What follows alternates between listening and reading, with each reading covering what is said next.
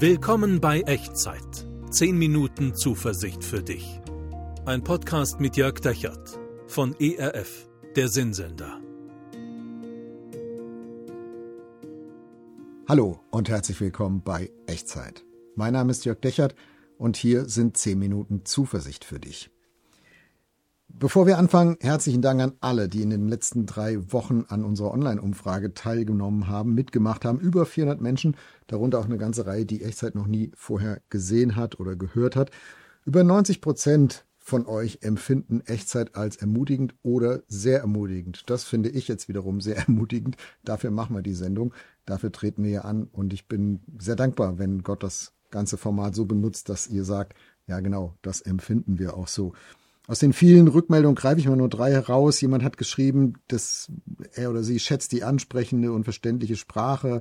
Die Sendung macht neugierig, Gott kennenzulernen und sich aufzumachen, den Weg des Glaubens zu gehen. Ja, das wünschen wir uns. Für euch, ähm, für uns selbst natürlich auch hier als Macher. Aber das wünsche ich dir auch heute äh, in dieser Folge, dass du dich aufmachst und den Weg des Glaubens gehst oder weitergehst. Manchmal geht es ja auch durch Durchstrecken. Jemand schreibt, ich fühle mich enorm unterstützt im Durchhalten, weiter auf Gott zu vertrauen, auch wenn sich kaum etwas bewegt. Und dritte Rückmeldung. Echtzeit gibt mir einen positiven Schub am Morgen, bevor ich auf die Arbeit fahren muss. Also, ihr schaut, ihr hört Echtzeit zu ganz verschiedenen Uhrzeiten, Tageszeiten, an ganz verschiedenen Wochentagen. Die meisten Sonntagabends, dann, wenn wir es auch veröffentlichen, aber auch unter der Woche querbeet äh, in der EF Mediathek, bei YouTube als Podcast. Also es gibt viele Wege. Unser Ziel ist am Ende, egal auf welchem Weg, euch zehn Minuten Zuversicht mitzugeben für die kommende Woche, für das, wo du gerade drin steckst und was vor dir liegt. Herzlichen Dank also fürs Mitmachen und für alles Feedback. Das macht mir, uns hier im Team auf jeden Fall Mut, weiterzumachen mit Echtzeit und die Sendung weiterzuentwickeln. Also klares Votum. Worüber reden wir heute? Wir reden über Wahrhaftigkeit. In dieser und den nächsten beiden Folgen wollen wir gemeinsam über das hinausdenken, was wir so normal finden, als normal kennen. Das, was du gelernt hast, was du bei anderen siehst, ähm, das, wie wir selbst leben. Und irgendwie, wenn man so auf das Leben von anderen Menschen guckt, hat man das ja oft schneller im Blick als bei einem selbst im Rückspiegel. Hm, das ist irgendwie nicht stimmig. Da verkrampft sich irgendwas, da ist irgendwas künstlich, das ist nicht, ähm, nicht integer, nicht ganzheitlich, nicht wahrhaftig. Und dann fragt man sich, geht das nicht auch anders? Geht das nicht auch echter? Geht das auch wahrhaftiger? Die gute Nachricht ist, ja, das geht. Und nicht von heute auf morgen und nicht ohne Hilfe, aber wie immer mit Jesus geht dann doch eine Menge. Und das möchte ich gerne lernen von ihm und möchte ich einladen, dabei mitzukommen uns was abzuschauen bei ihm und wahrhaftig leben lernen zu ihm. Heute reden wir darüber, wie wahrhaftig lieben eigentlich geht. Wie du mehr sein kannst als nur nett, nämlich ein oder eine wahrhaftig Liebende. Nett sein, das können wir meistens automatisch gegenüber den Menschen, wo wir eine Sympathie empfinden oder vielleicht auch gegenüber den Menschen, die für uns äh, eine wichtige Bedeutung im Leben haben, die wir vielleicht auch nützlich finden, die Macht über uns haben da fällt es nicht schwer, irgendwie nett zu sein. Und manchmal wird so im Laufe des Lebens da mehr draus als nur nett. Dann versuchen wir uns durchzusetzen, dominant zu sein, manipulativ vielleicht. Es gibt eine Menge Bücher, äh, wenn du in die nächste Buchhandlung gehst, wie du dich im Gespräch durchsetzt oder im Streit gewinnst oder, oder sowas am Arbeitsplatz, in der Familie.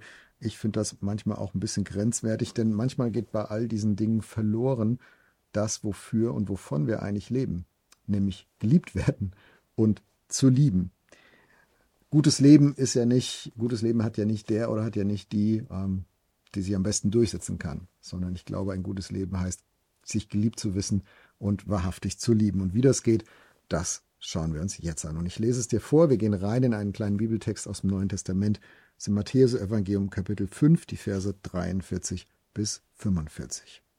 Jesus sagt zu seinen Freunden, Ihr habt gehört, dass gesagt ist, du sollst deinen Nächsten lieben und deinen Feind hassen. Ich aber sage euch, liebt eure Feinde und bittet für die, die euch verfolgen, auf dass ihr Kinder seid eures Vaters im Himmel.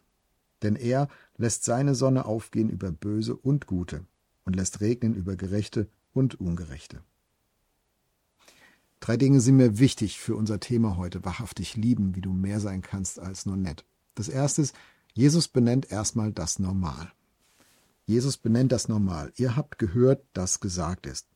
Jetzt kommt so, wie wir als Menschen halt sind. Und das Normal ist, es gibt eine Zugehörigkeit, ein Innen und ein Außen, du gehörst zu einer Gruppe und es ist irgendwie normal, die, die in der Gruppe sind, die lieben wir und die außerhalb der Gruppe sind, die lieben wir nicht so sehr oder hier in dem Beispiel bei Feinden, die hassen wir sogar. Es ist sozusagen ein emotionales Stammesdenken. Die Menschen, die dir nahe sind, in der Familie, vielleicht in deinem Team am Arbeitsplatz, ähm, in der Nachbarschaft, so die engeren Nachbarn. Also da fällt es einem nicht so schwer, in der Regel nett zu sein.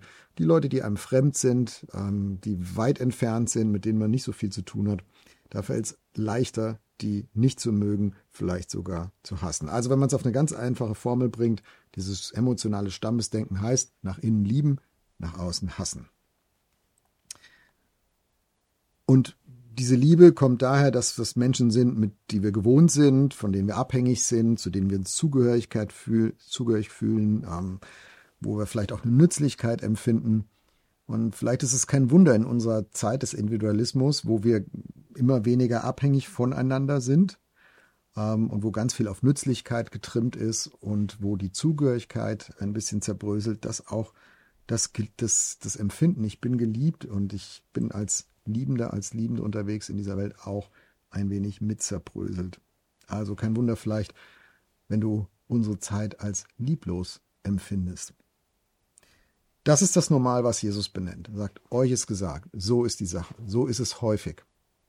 Und Jesus bewertet das jetzt gar nicht moralisch und Jesus schimpft jetzt auch nicht und sagt, wie furchtbar, Jesus setzt etwas Positives dagegen. Jesus konfrontiert das Normal. Und ähm, immer wenn Jesus ein Normal konfrontiert und äh, sozusagen das Gegenprogramm eröffnet, dann sagt er das mit den Worten, ich aber sage euch. Oder manchmal im Neuen Testament sogar, wahrlich, wahrlich, ich aber sage euch. Also hier, ich aber sage euch, liebt eure Feinde und bittet für die, die euch verfolgen.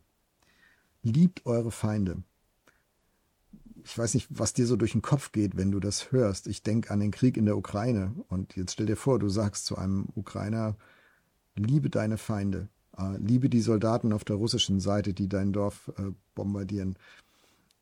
Oder was auch immer du für einen Konflikt nimmst. Vielleicht bist du selber gerade in einem drin, in deiner Nachbarschaft oder in deiner Familie, in einem Streit am Arbeitsplatz, wo immer. Und da kommt Jesus her und sagt, hey, liebe deine Feinde. Ich vermute, du hast dieselbe innere emotionale Reaktion, die ich auch habe, wenn ich das höre, nämlich, Jesus, wie bitte soll das gehen? Wie soll das gehen? Wir haben doch die anderen gar nicht in der Hand. Also wie soll ich jemand lieben, der mich nicht zurücklieben will? Wie soll ich jemand lieben, der äh, sich in den Kopf gesetzt hat, mein Leben schwer zu machen? Wie soll das denn gehen? Jesus ist sehr praktisch und äh, es geht ihm am Ende nicht um moralische Appelle, sondern um die Praxis des Lebens, immer. Und hier sagt er, liebet eure Feinde und bittet für die, die euch verfolgen.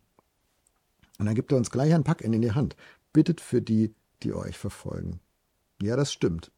Menschen, mit denen ich nicht klarkomme, mit denen ich sozusagen verfeindet bin, mehr oder weniger äh, existenziell, ich kann sie nicht ändern. Ich kann vielleicht auch dieser, diesem Konflikt gar nicht ausweichen, obwohl ich das gerne würde. Aber was ich kann, ist für sie beten. Und das fühlt sich erstmal gar nicht intuitiv an. Und das ist manchmal vielleicht das Letzte, was ich gerne würde. Die Menschen, die mir Sorgen machen, die mir Stress machen, die, über die ich mich ärgere und auch immer wieder ärgere, für die zu beten. Aber das ist das, was Jesus von mir möchte. Und ich glaube, das ist Jesus auch das, ist auch das, was Jesus von dir möchte. Und er möchte es nicht nur von dir, sondern ich glaube, er möchte es auch für dich. Weil er weiß, dass es uns besser geht, wenn wir in diese Wahrhaftigkeit des Liebens die Wahrhaftigkeit des Lebens hineinfinden, anstatt in Feindschaft gefangen zu sein. Also, wenn du jemand hast in deinem Leben, der dich beständig ärgert, über den du dich ärgerst, wo du sagen würdest, das ist mein Gegner, meine Feindin, da ist wirklich ein, es fällt mir schwer, nett zu sein, äh, ich komme da an meine Grenzen, da habe ich keine Sympathie, kein Verständnis. Fang mal an, für die Person zu beten. Und vielleicht ist nur ein ganz kurzes Gebet am Anfang. Du sagst, Gott, ich habe, also es fällt mir schwer, aber bitte tu ihr gut oder bitte tu ihm gut. Amen. Vielleicht ist es erstmal nur das. Ich glaube, es wird vor allem dich selbst verändern. Und es wird uns hinausführen, wenn wir das einüben, es wird uns hinausführen über dieses, uns zu bemühen, nett zu sein und dann doch immer wieder an unsere Grenzen zu kommen. Also Jesus benennt das normal, Jesus konfrontiert das normal und dann, dann fährt sozusagen die Kamera zurück und Jesus zeigt uns das größere Bild des Ganzen. Warum sollten wir das tun? Vers 45, auf dass ihr Kinder seid eures Vaters im Himmel. Denn er lässt die Sonne aufgehen über Böse und Gute und lässt regnen über Gerechte und Ungerechte.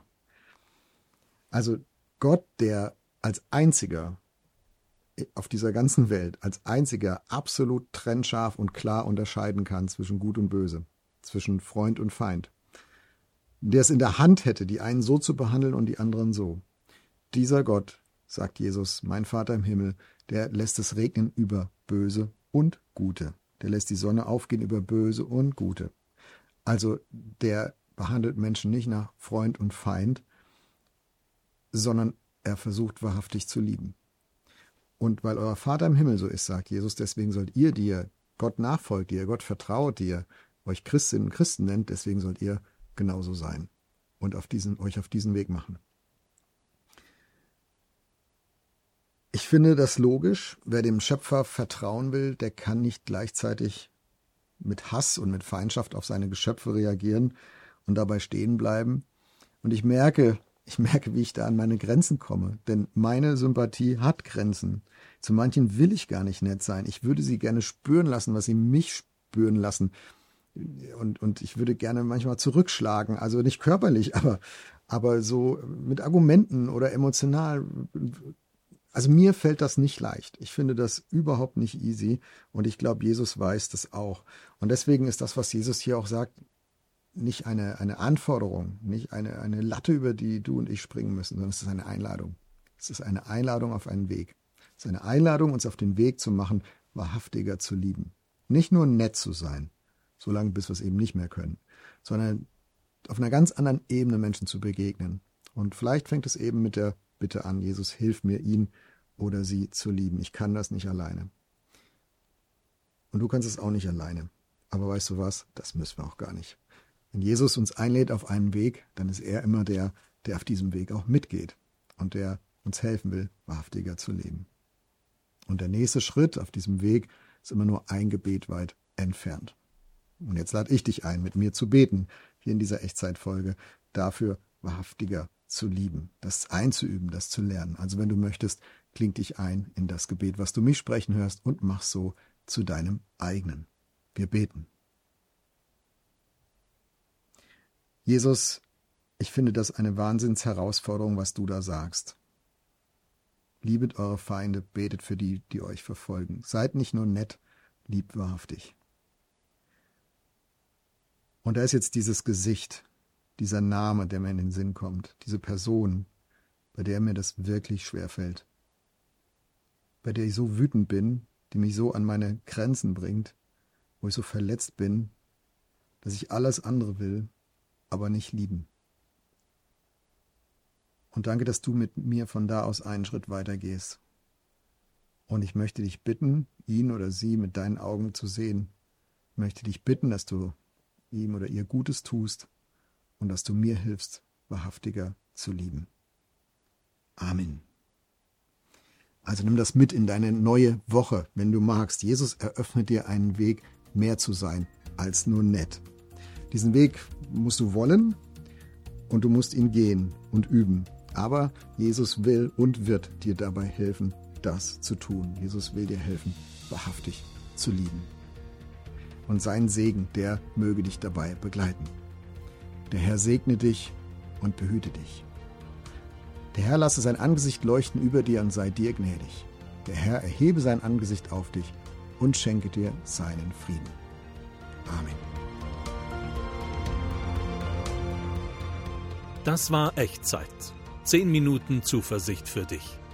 Ein Podcast mit Jörg Dechert von ERF, der Sinnsender.